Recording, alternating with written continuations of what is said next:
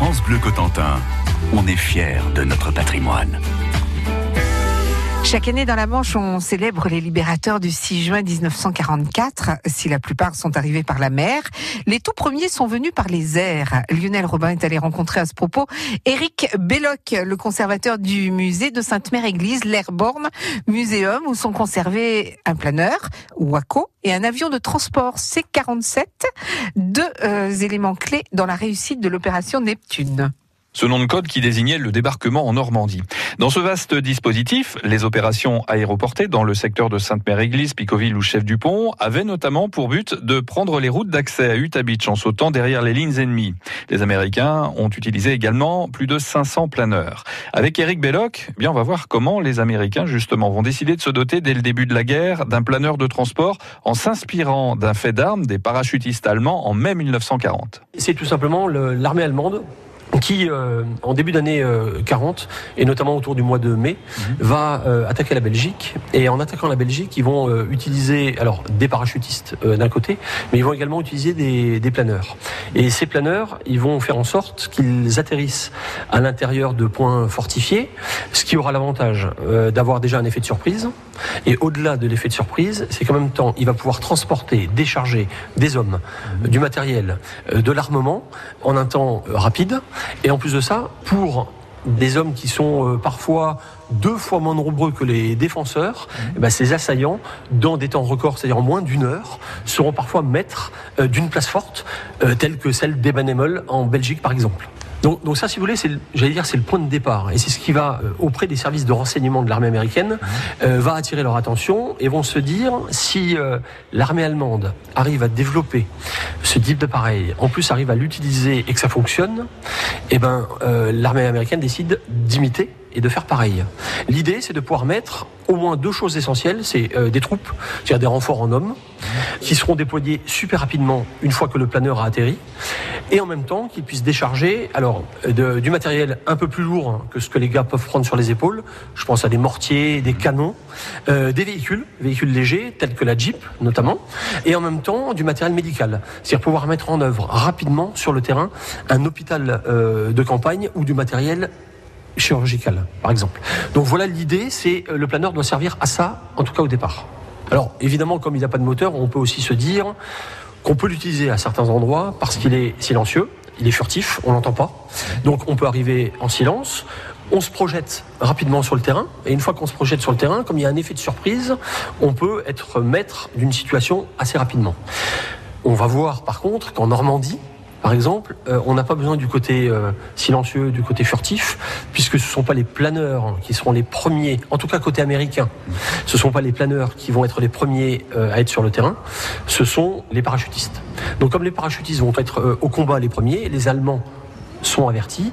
Donc on n'a plus besoin d'effet de surprise. On va utiliser le planeur en seconde vague et ce planeur va nous amener ce qu'on a dit tout à l'heure, c'est-à-dire des hommes en renfort pour remplacer les premiers blessés ou les premiers morts et en même temps amener des armes lourdes et des jeeps pour que les gars puissent se déplacer beaucoup plus facilement et rapidement que s'ils étaient à pied. Voilà donc dans les grandes lignes la tactique d'emploi du planeur américain en Normandie.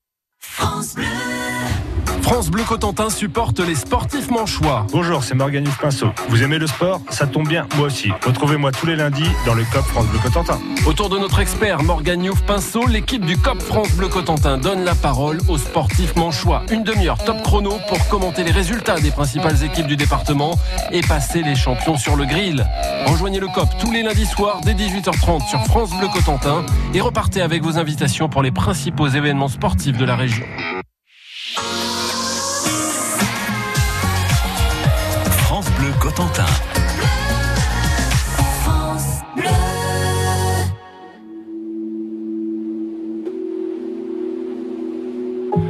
Suivant la longue métamorphose qui m'éloigne de mon passé, j'ai croisé une rose qui ne pouvait pas avancer.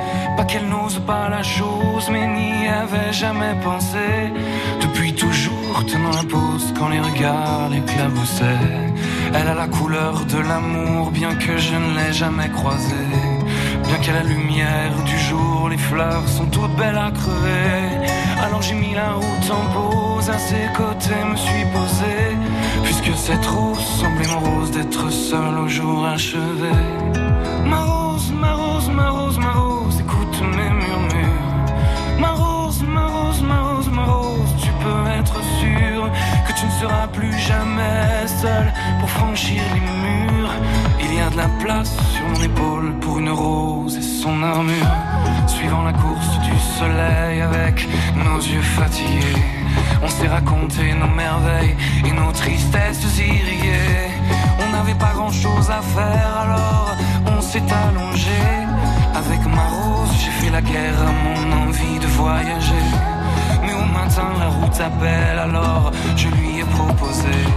Si elle osait me faire l'honneur d'avancer à mes côtés. Même si ton armure est trop lourde, qu'elle t'ait toujours protégée, sache que la vie est sourde quand elle ne doit pas nous blesser. Ma rose, ma rose, ma rose, ma rose,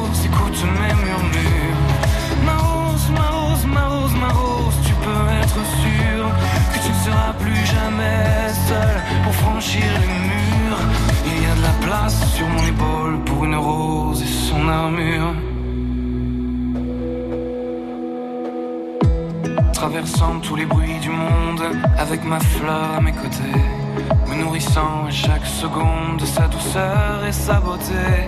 J'ai croisé un ruisseau immonde qui a cru bon de refléter l'image d'un monstre plaie profonde, un guerrier triste et abîmé. Comment ma rose peux-tu subir pareille offense à ta splendeur? Et comment puis-je réussir à oublier quelle fut l'erreur de t'arracher à ton jardin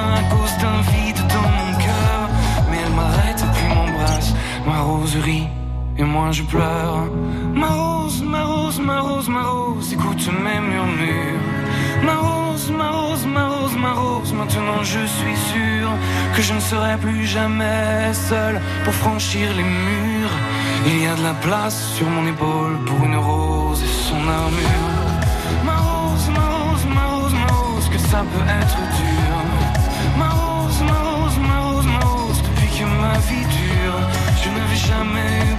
Personne pour guérir mes blessures. Jusqu'à ce qu'un jour une rose vienne se poser sur mon armure.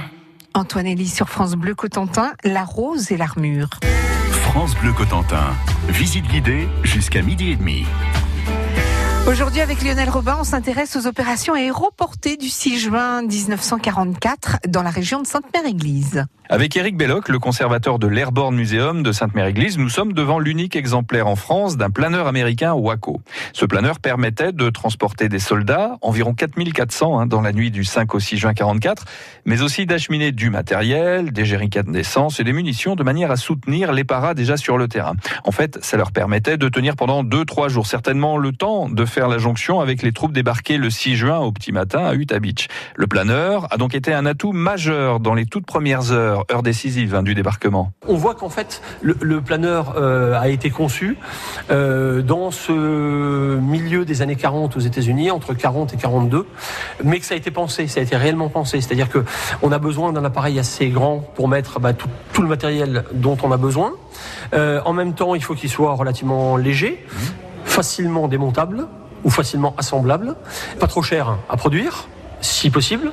Et en même temps, il faut de vrais pilotes. Et les pilotes qui sont à l'intérieur vont être réellement formés au pilotage comme des pilotes d'avion. Réellement, ils auront un brevet, etc. Partant d'un, appareil comme ça qui paraît euh, euh, assez gros, super léger euh, et, plutôt fragile, on, peut se dire que ça a été un des moteurs en tout cas pour les armes aéroportées, hein, on entend, hein, mais un des moteurs de la réussite euh, des opérations de débarquement, quelles qu'elles soient. C'est-à-dire aussi bien en, en, en Afrique du Nord qu'en en Sicile ou en Italie, qu'en Normandie, qu'en Hollande, euh, ou même après-guerre en, en, Allemagne, puisqu'ils ont été utilisés encore en 45. Euh, donc voilà, donc c'est vraiment pas un, un objet anodin c'est quelque chose de très important. Et, parfois on a tendance à, minimiser, j'allais dire, le rôle de ces gars qui arrivent par planeur euh, parce que les parachutistes, euh, j'allais dire, sont sur le devant de la scène et, mobilisent un peu toutes les attentions et toutes les pensées, euh, alors que évidemment le risque est, très important dans un planeur puisque comme les avions de transport, ils ne sont pas armés évidemment. Euh, ils sont en plus super légers. Et euh, la petite, euh, j'allais dire, chose à savoir, c'est que évidemment le personnel transporté, comme les pilotes des planeurs Waco, aucun ne sont équipés d'un parachute. Ça veut dire qu'on ne saute pas du planeur Waco, mais on ne saute pas même s'il y avait un souci en vol. C'est-à-dire on ne peut pas évacuer le planeur. Euh, on est obligé d'attendre qu'il atterrisse. Donc vous voyez que ça, augmente en plus le, danger, surtout qu'on le sait avant de partir. Euh, et, on se dit effectivement quand on part pour deux heures et demie de vol entre l'Angleterre et la Normandie, on a le temps de cogiter et de se dire j'espère qu'il arrivera rien pendant le temps de vol parce que je peux pas euh, évacuer le, le planeur. Hein. On va donc aller voir l'intérieur de ce planeur de transport fait de tubes métalliques, de bois et de toile, ce qu'on appelle en bon anglais un cargo glider et qui pouvait transporter 13 hommes, pilotes et copilotes compris.